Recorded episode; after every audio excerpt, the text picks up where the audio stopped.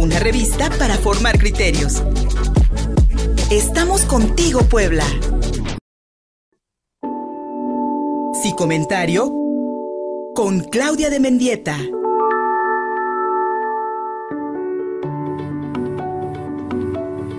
En Facebook transmitimos en vivo a través del perfil Contigo Puebla, en Instagram otra cuenta y en Spotify lo mejor de la semana. Ahora en nuestro podcast de Spotify. Ya escucharon, ya está en la línea telefónica Claudia de Mendieta con su sí comentario cada martes. Hoy para hablarnos de cómo se construye la, identidad de género y por qué debe ser reconocida por la ley. Un tema que nos cae como anillo al dedo, como dijo el clásico, mi querida Claudia de Mendieta, porque en estos días, en estos días, eh, colectivos eh, LGBT, eh, feministas, que acordaron con diputados del Congreso de Puebla discutir la ley de identidad de género, pues están reclamando el cumplimiento de dicho compromiso y pues nuestros legisladores simplemente y sencillamente están haciendo cuá, cuá. O sea, se están haciendo patos y no están respondiendo a una llamada urgente del colectivo LGBT y persona, especialmente las personas trans. Pero mi querida Claudia de Mendieta, más allá de lo político, pasemos a tu especialidad. ¿Cómo se construye la, identidad de género? Buenos días. Hola Luis, buenos días. Buenos días al auditorio como cada martes. Un gusto estar aquí y poder platicar un ratito con ustedes.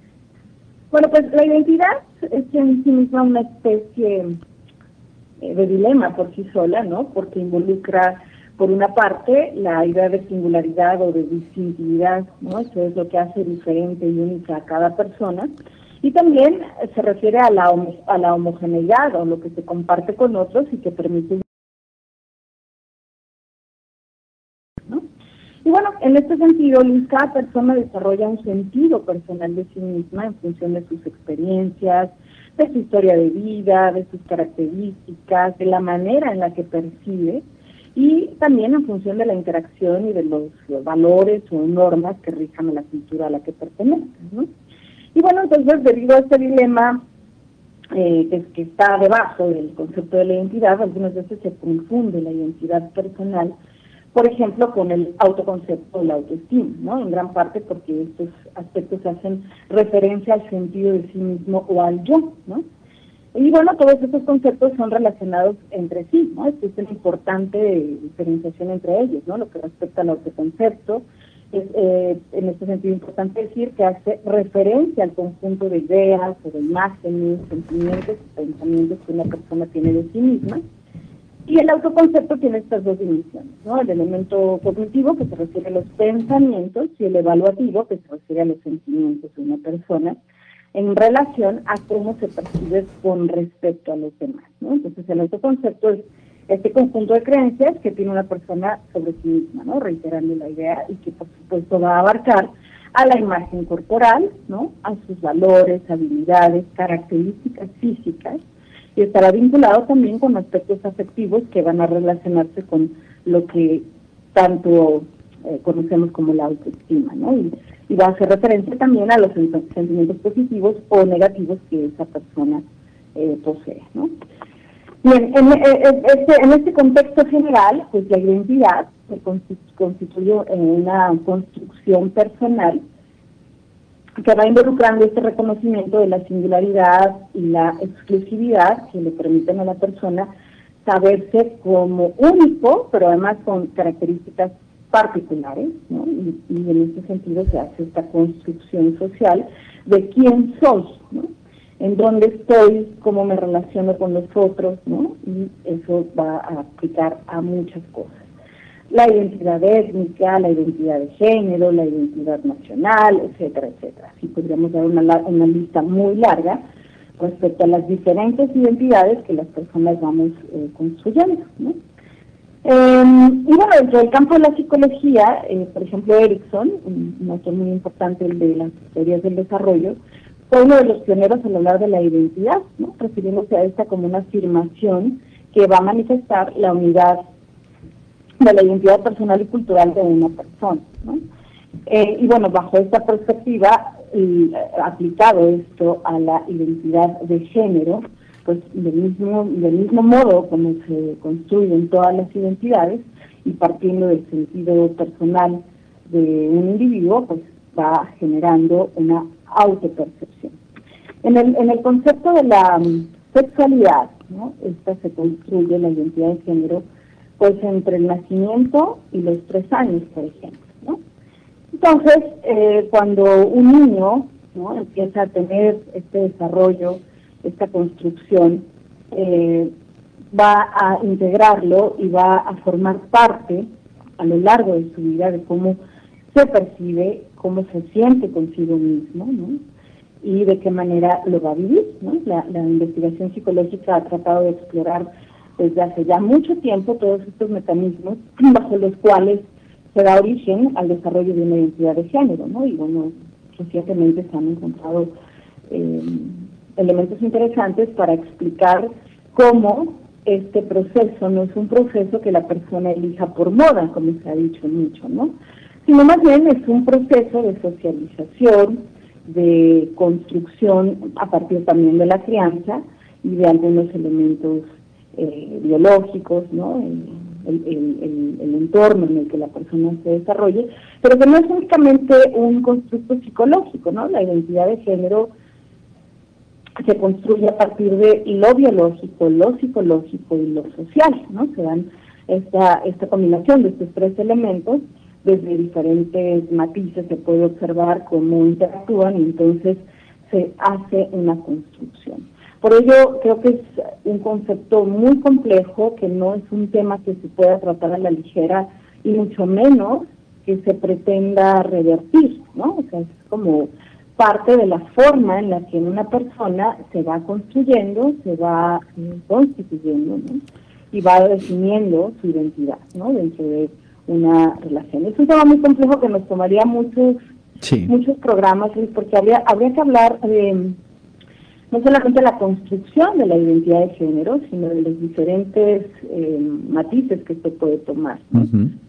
Porque, como bien sabemos, el género pues es una construcción social, ¿no? Lo que se asigna psicosocialmente a ser hombre o a ser mujer o a ser niño o a ser niño y dependiendo de la crianza, dependiendo del, del, contexto en general, pues se dan una serie de atribuciones a estas enseñanzas hacia los niños que están en esta construcción, ¿no? Y que además el lenguaje también va a jugar un papel importante, ¿no? La comunicación en el desarrollo cognitivo, en el aprendizaje, ¿no? Eh, eh, dentro del desarrollo de la identidad de género.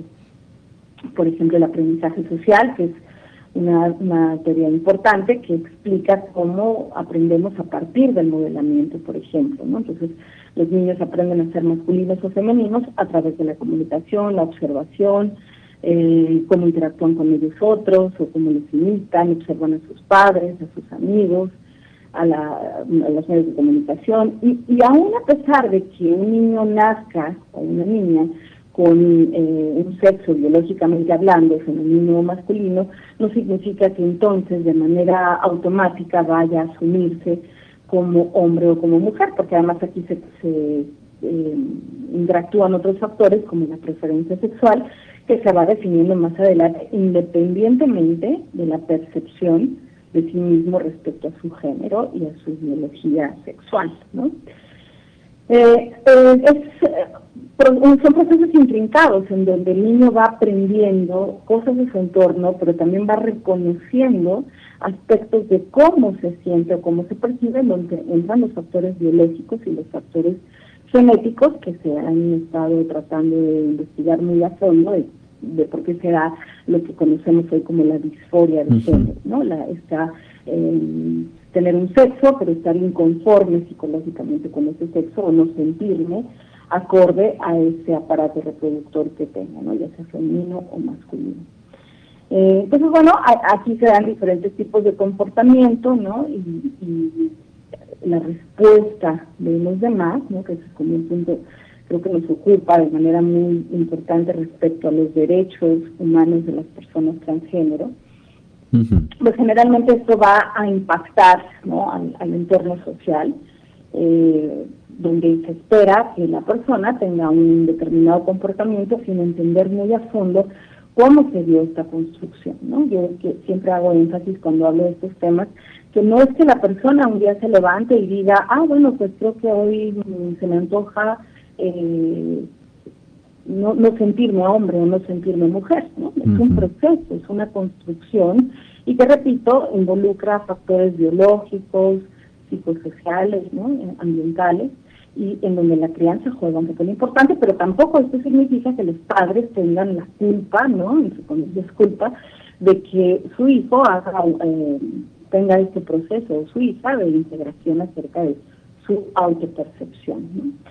Eh, sino más bien, bueno, que son procesos que se dan así, psicológicamente se construyen así, de la misma manera como me puedo sentir eh, atractiva, o me puedo sentir inteligente, o me puedo sentir eh, valorado o autovalorada, pues de la misma manera, en una forma mucho más compleja, se van dando esos procesos de cómo me siento conmigo misma o mismo, cómo me percibo a mí mismo o mismo, y cómo eh, me gusta interactuar a partir de lo que siento y pienso con el, en, el exterior. Y eh, respecto a esto que mencionas, como por qué es importante respetar los derechos o que las legislaciones protejan los derechos, pues bueno, porque simplemente porque son personas como cualquier otra, como, como todos, y, en ese sentido tienen los mismos derechos eh, que cualquier otra persona y que tienen que ser reconocidos, porque no, no, no hay nada que los eh, que justifique, vamos, el que estén fuera del de, respeto a los derechos solamente por tener una percepción distinta o por tener una construcción física diferente a lo mejor a, los porcentajes más altos de la población. ¿no? Generalmente lo que observamos en la conducta dice es que hay un ejercicio de presión sobre la conducta de los niños, adolescentes y adultos, de que no se comporten en función de lo que sienten, ¿no? Existe un control sobre eh, los hijos de las hijas o los ciudadanos que tienen preferencias eh, sexuales por un lado distintas o la percepción de una identidad sexual contraria a su sexo biológico.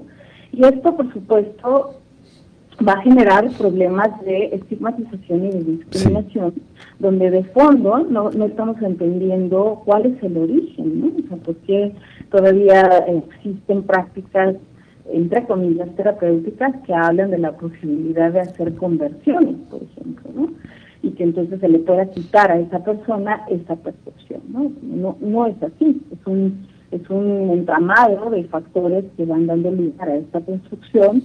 Eh, bien a bien, la ciencia no tiene eh, demasiada precisión de cómo ocurre genéticamente o cómo ocurre en qué ambientes o cómo no ocurre en otros ambientes, porque, bueno, pues la diversidad eh, biológica, genética, social es tan amplia como el mundo, ¿no? Y entonces se van dando diferentes procesos que, bueno, se tratan de explicar justo para poder tener claridad y ayudar de manera adecuada a estas eh, eh, circunstancias en las personas, ¿no? Pero, volviendo al tema de los derechos, ¿no? al, al seguir siendo un tema polémico, al seguir siendo un tema no tan comprendido a veces ni siquiera por la ciencia, pues evidentemente genera una disforia también social, ¿no? Acerca de lo que debe ser o del deber ser en función de lo que se esperaría de esa persona de manera general en un contexto determinado, lo cual trae consecuencias muy importantes. O sea, obligar, por ejemplo, a un niño o a un adolescente a que se comporte distinto de cómo se siente, lo único que va a ocasionar es que traerá mucho más problemas a largo plazo para su autoconcepto, como decía al principio, para su autoestima y, finalmente, entonces no poder tener una vida plena, claro.